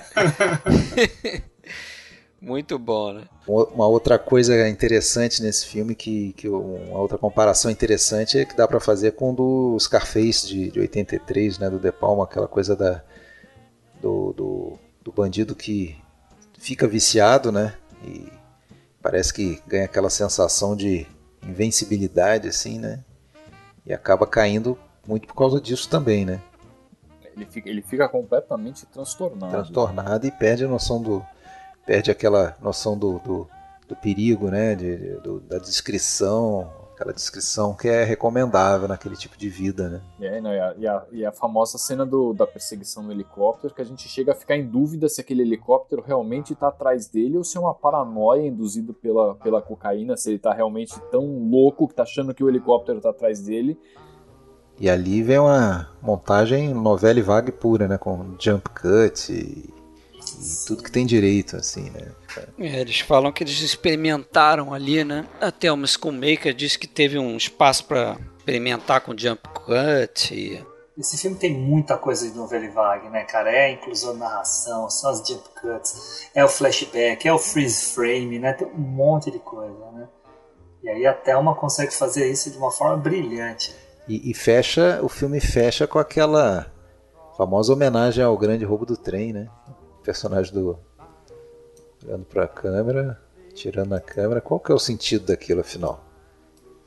Ah, o, o, Scorsese até falou assim que tem que ele considera que tem muita aproximação entre um filme e outro, porque lá também é um grupo de caras que faz um assalto que acabam matando geral entre eles, né? Então já tinha uma aproximação aí. Mas tem outras coisas também que vamos falando. Mas ele tá tirando a gente, né? Que, qual, qual é o Isso. sentido disso, né? Pois é, mas é, qual é o sentido do. Também lá no, no grande roubo de trem, né? Porque é exatamente Isso. a mesma coisa, ele dando Exatamente tiro a mesma na, na coisa, câmera. é. Só que aqui, eh, como não tem lá, mas aqui tem, tem uma quebra de quarta parede também, né? Tem uma hora ali que é que ele assume essa narração até No visual. tribunal, ele, né? ele desce do, do, do- do- do- lá no, quando ele tá no tribunal, ele desce lá da cadeirinha dele lá, que ele tá lá como né, testemunha e vem andando pra frente da câmera e ah, agora isso tudo acabou, né? Verdade. E é mais uma coisa de também da que tem às vezes na novela e vague, né? Tem no Acossado, por exemplo, o personagem do Jean Paul Belmondo vira pra câmera e pergunta alguma coisa. E manda a gente se fuder. Não sei se eu posso falar isso, mas né, manda a gente Pode. se fuder. Pode, pode. É, podcast é, para adultos. Sem censura. Pois é, pois é. Não, e não, e não vai, não vai ter palavrão nesse tipo de, de podcast. Diz que, diz que a palavra fuck e todos os derivados de fuck são usados 321 vezes nesse Pois filme. é, mas e quantas vezes são usadas nesse documentário do Real Goodfellas? Porque o cara, o, o Henry Hill da, da vida real, ele só sim. fala Só isso, fala cara. isso. É, não. Só, só É, fala. Ele praticamente é, só fala fuck é fucking. Tem todas as funções sintáticas possíveis, né? Com, tem É, não, não, mais do, mais do que palavrão, isso é um cacuete, um vício de linguagem, Isso, né? isso, a pessoa é não consegue falar sem. Exatamente. É tipo que nem aquele cara que fala, pô, mano, tu que lá, tu que lá, tá ligado?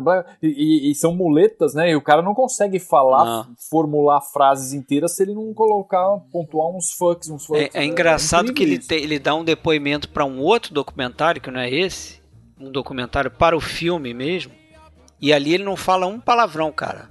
Eu acho que é porque é um tempinho curto, eles devem ter cortado ele direto ali, porque ele não fala palavrão. Eu até estranhei. Mas é legal que se você olhar o personagem do, do Joe Pesci, isso eu não li em lugar nenhum, mas eu posso garantir que o Joe Pesci baseou o personagem dele no Henry Hill. A forma de falar, a voz é idêntica, é impressionante. Até o tipo físico, né? Cara, eu achei a voz do Henry Hill muito parecida com a do Alpatino, cara. Aquela Al voz Pacino. grave, rouca, eu achei muito parecido. Mas eu acho que o Joe Pesci se imita o Henry Hill Imita real, o você Hill, falou. né? Apesar dele estar interpretando outro personagem. Já que a gente está falando de atores, a gente tem que falar, porque as pessoas sempre reclamam do Ray Liotta nesse filme. É, eu ia, eu ia perguntar isso, se vocês gostam do Rei Liotta ou vocês já se acostumaram Nesse com ele? filme eu gosto. Eu acho que ele é, é aquele típico caso de casting bem feito. Eles pegam um cara que é não é um grande ator, mas eu acho que funciona legal pro papel e inclusive ajuda é, no personagem dele que é alguém que é de fora daquele mundo ali, né? E eu fico com a impressão disso também quando eu vejo Robert De Niro, o Joe Pesci, dois grandes atores com o Rei Liotta, você vê que ele não, não, não se mistura ali. Uma hora o Rei Liotta é que vai caguetar, não tá- é. é o, é o ponto fraco ali daquela corrente, entendeu? Pois Mas é. eu também gosto exatamente disso, Fred. Eu acho que ele, por ele ser um pouquinho mais apagadinho, eu até comentei isso com o Alexandre, né, em outra ocasião. é, por ele ser mais apagadinho, ele mostra, ele faz o Henry Hill também que é deslocado mesmo naquele mundo, né? Então eu acho que ele está muito adequado. E, o- e o Scorsese queria ele. O Scorsese teve a oportunidade de outros atores, ele queria ele. Tinha visto ele num outro filme, né? No, no do Jonathan Demme, né? No Totalmente Selvagem. Que, que ele faz um cara que é um fascínora, né? E ele queria que queria usar o Ray Liotta. Quem não queria era o produtor, né? O Irving Winkler. Não queria até que o Ray Liotta foi falar com ele, né? E só essa, essa pecha dele ir lá falar com o Irving Winkler, o Irving Winkler se, se convenceu. Né? E aí acabou que o Scorsese estava certo. Tava. E disse que o Rei Liotta estudou pra caramba pra esse papel aí, né? Ele recebeu lá no, do, do Nicolas Pileggi umas fitas da entrevista que ele fez para o livro.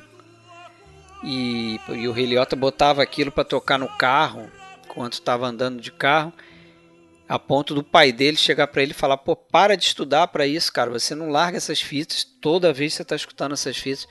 E ele disse que o que ele achava interessante no personagem do, Hen- do- no Henry Hill da vida real é que ele estava fazendo entrevista e estava sempre comendo uma batata frita lá. Então o cara ficava mastigando aquele negócio.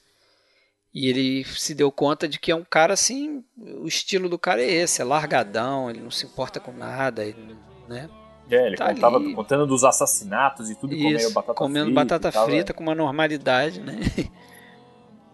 É, não Curioso. ser um cara muito bom da cabeça, né? Mas Não. outros atores poderiam ter se adequado também ao papel, né? É, não sei o que vocês acham, mas eu acho que entre os, os que foram cotados, né, que eu, que eu anotei aqui, Tom Cruise, Champagne, Alec Baldwin, Nicolas Cage e John Travolta. Nicolas Cage. Sei lá, é. Então acho que ia ser difícil, Ia mas ser complicado. O, o Champagne, o Champagne é bacana. Champagne é um baita ator. É, e o Champagne não era famoso na época, assim. É, tão então, famoso. talvez ele tivesse, tivesse Porque feito um bom. Porque isso eu ouvi também Scorsese falar, né? Ele queria para esses papéis do, do Henry e da Karen atores desconhecidos, né? E acho que ele escolheu tão bem porque depois desse filme eles nunca mais fizeram nada. então assim, continuaram Não, você- você- desconhecidos. ó, é, você, eu quero um cara desconhecido que vai fazer esse papel e depois vai continuar Vai continuar desconhecido. desconhecido, né? Eles só vão ser conhecidos por esse papel. Esse papel Vocês sabem citar algum filme posterior do, do, Liotta? Ah, ele Sei, fez um sei filme sim. com o John Travolta, não fez? Anterior teve o Campo dos Sonhos, não é isso? Campo, Campo dos Sonhos, Pô, Kevin Mas, é- mas esse já era anterior. Esse eu acho que é de 89. É 89. É, não, é Campo dos Sonhos 89. é 89, é. Não, mas ele fez agora Histórias de um Casamento. Ah, é? Ah, ele é o advogado lá da Ah, é, verdade, é. Ah, mas Histórias do é. Casamento. Eu, eu anotei até aqui alguma Mas enfim, coisa não, não, não, não não prosseguiu pegou, rumo não- ao estrelato. não emplacou. não. Ele Não fez um- um, emplacou, filme, né? acho que uma É. tranqueira aí com John Travolta também. É, não, não embalou. E a Lorraine Bracco, menos ainda, eu acho. Lembra? Ela, Faltou- não, mas faltou ela o fez Sopranos, chamar, né? Fez o Faltou o Sopranos. Tarantino. ah, ela tá no Sopranos, é verdade. Ela é a, ela é a psicóloga, né? É, ah, é verdade, mas aí é uma série de TV, né? Isso, é a Não, série filme. de TV. Qual do Tarantino, é excelente. o, o Sérgio, que você falou? Não, eu falei, o Tarantino poderia ter chamado o Rei Liotta pra colocar no filme e dar um up na carreira dele, né? É, junto com o Kurt Russell, né? É, pô, ele fez isso, com- ele ressuscitou alguns atores, né? O próprio John Travolta, ele chamou lá o John Travolta do. Ah, o que, que o John Daryl Travolta tava Hannah, fazendo né? da vida? Ressuscitou Hannah. Daryl Hannah. É. é, pô. Quem sabe, né? Tarantino tá filmando ainda. Daqui a pouco ele olha lá e vê assim, ó, já tem 30 anos de Goodfellas. Vamos chamar, vamos ressuscitar o Rei Liotta. Ele não tá vivo aí? Tá na, tá na, na ativa aí. Mas ele é, fra- ele é fraco mesmo. É, ele não é um Ele é bom fraco, mas assim, ele, ele se preparou o papel, ele deu conta do recado, né? Mas Sim. eu não acho que é um belo papel e acho que ao- qualquer um desses, de repente, poderia ter feito um. Ter tido um resultado semelhante, se não melhor. Isso a gente nunca vai Mas saber. até né? é engraçado, a- até, é engraçado que até fisicamente o personagem do, do Henry é, você passa aquela sensação de, de ser o outsider o filme todo, né? Porque, pô, querendo ou não, ele é um cara mais boa pinta do que a maioria daqueles brutamontes ali com, com os quais ele se envolve, né? Então, é, você, você parece que ele tá deslocado, você, você, você tem a impressão que ele tá deslocado ali o tempo É, ele todo. tinha meio, meio jeito de galã, né? Coisa que, por exemplo, um Champagne não teria, né? E o Champagne mostra lá no pagamento final que vocês citaram que ele poderia muito bem fazer um cara nesse nível, né, de, de Um periculosidade, né? É, um drogadão, né? É. O que ele faz no, no pagamento final é impressionante. É, o Champagne é um cara que poderia fazer qualquer coisa. Eu sou super fã do Champagne, eu acho ele um ator. É isso aí. Agora, preparar pra, preparar para fazer o personagem, ouvir, né, fitas, entrevistas, tudo isso é bacana. Agora, tem uma- umas histórias, né, que diz que o Robert De Niro, para fazer as cenas com dinheiro, exigiu que foram, fossem notas reais, porque senão parecia que era muito falso quando ele pegava. Isso parece ou é mentira, ou isso é um estrelismo também. Cara, cara eu acho só... que não é mentira, não. Eu não sei se ele É. exigiu, mas, mas o, a Lorraine Bracco, ela fala isso, que ela pediu joias As reais. joias, né? Porque eles estavam usando dinheiro real, os homens estavam com dinheiro real, ela queria joias reais pra ela. Então, então, mas é, é uma loucura muito E, grande. E outra coisa também, outra coisa também, diz que o, o, o nível de detalhe do, do Robert De Niro era tão grande, e do Scorsese também, que o, um dado momento lá, o De Niro ficou enchendo o saco do Henry Hill, real, para ele dizer para ele o que, como é que o Jimmy Burke usava o ketchup. Como colocava o ketchup. É, se era também. batendo atrás do, do frasco, ou se era rodando o frasco, ou se era sei lá o que.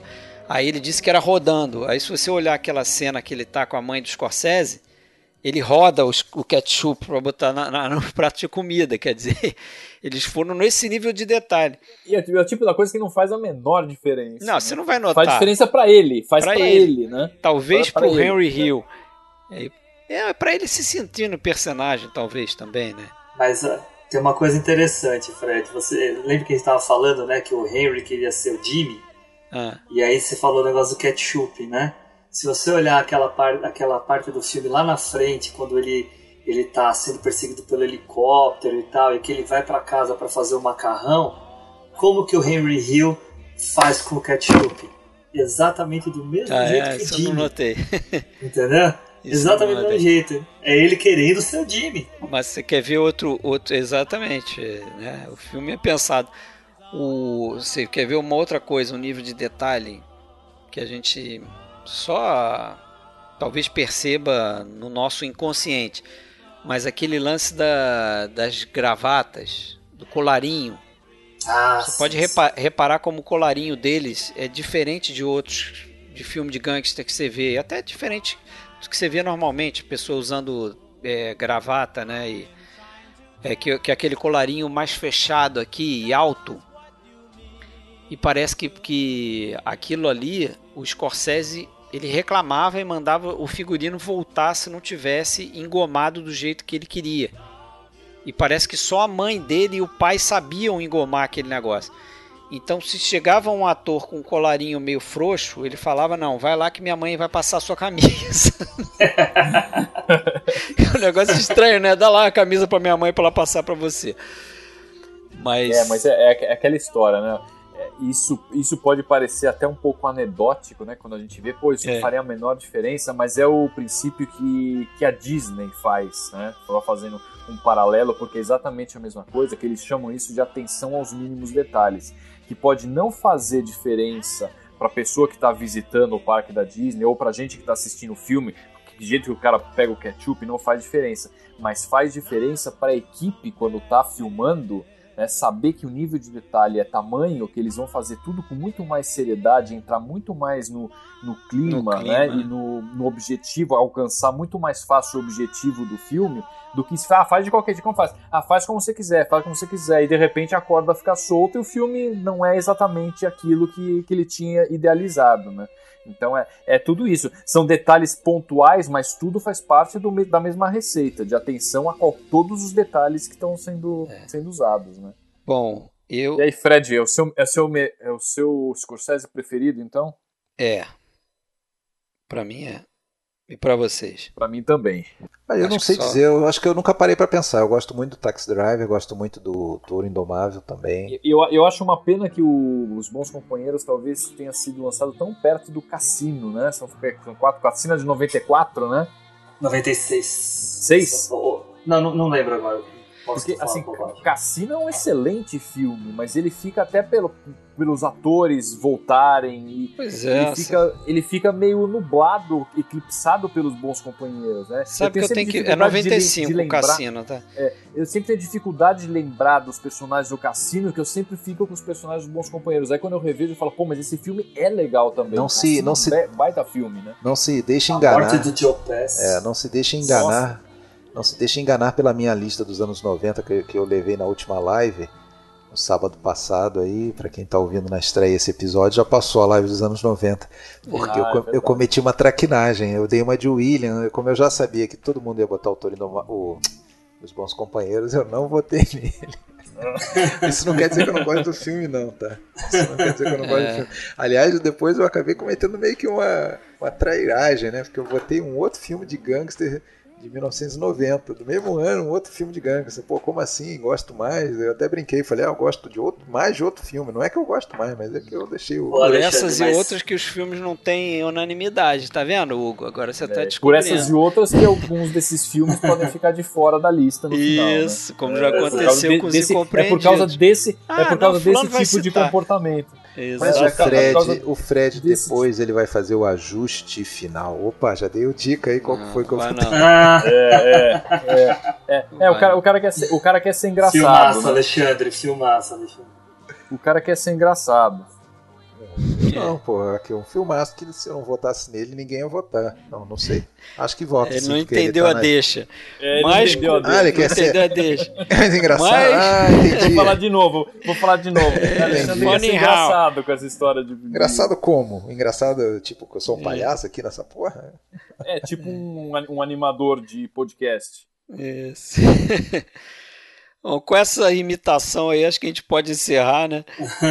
Certamente vocês têm mais material aí para uma hora de podcast, Opa, mas tá bom por hoje, né? é, esperar pelo melhor, né? Depois do que aconteceu aqui. Pois, e, e e vamos celebrar essa, esse personagem aí que participou pela primeira vez, né? Para falar de, de Henry Hill, veio Hugo Harris. Hugo Harris. Né? Poxa Isso aí. vida, não foi, por, não foi por acaso, né, Hugo? Fala a verdade. É, valeu, gente. Foi, Você- foi muito legal. Foi muito legal. Valeu, obrigado Você, você, você tá, você foi aceito na, na família. por na É, família. Eu espero que Fosse- vocês tenham, que eu tenha sido aprovado, aí, que eu Foi não tenha falado aprovado, muita vai- bobagem. Vai melhorar se você me disser, você é primo de algum baixista de banda de heavy metal ou não? Pô, cara, infelizmente não, cara. Ah, que Poderia vir um, um, um- dinheirinho lá de Steve Harris. Isso, isso, você sabe o que eu tô falando. Que bom. E, e só, e só pra ver se você vai ser aprovado pelo Sérgio mesmo, você é palmeirense? Pô, cara, infelizmente não. É rubro-negro. Isso aí, flamenguista de São Paulo, mais um. não. Aqui é Corinthians, cara. Corinthians sou mesmo. Corintiano. Tá Ah, bom, certo. Tá certo. Tem Desculpa aí, vascaíno, corintiano, palmeirense, tá uma brigalhada aqui, então, se a gente começar a falar de futebol, porque Tá né, corintiano com palmeirense, flamenguista com Mas vascaíno. obrigado, viu, gente? Mas valeu, obrigado aí a tua presença. Não, obrigado, cara. E vocês, Obrigado, Hugo. Vocês são uns caras aí de muita qualidade. Esse podcast de vocês eu devorei no ano passado quando eu eu descobri o podcast de vocês e eu estando aqui com vocês é um prazer. Tá? Beleza. É, se precisarem algum outro dia, é só chamar. Beleza. Será convidado. O próximo a gente vai fazer o Mikio Naruse, não é isso, Alexandre? Mikio Naruse. Né?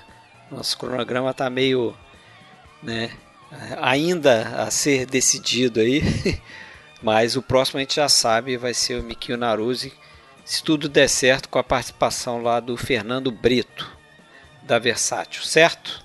Tá certo. Beleza então, galera. Valeu, Sérgio, mais uma vez. Fred, Muito boa noite. Valeu. Boa noite, pessoal. Obrigado mais uma vez. Obrigado, Gente, Hugo. Boa noite para vocês também. Obrigado, viu? Abraço.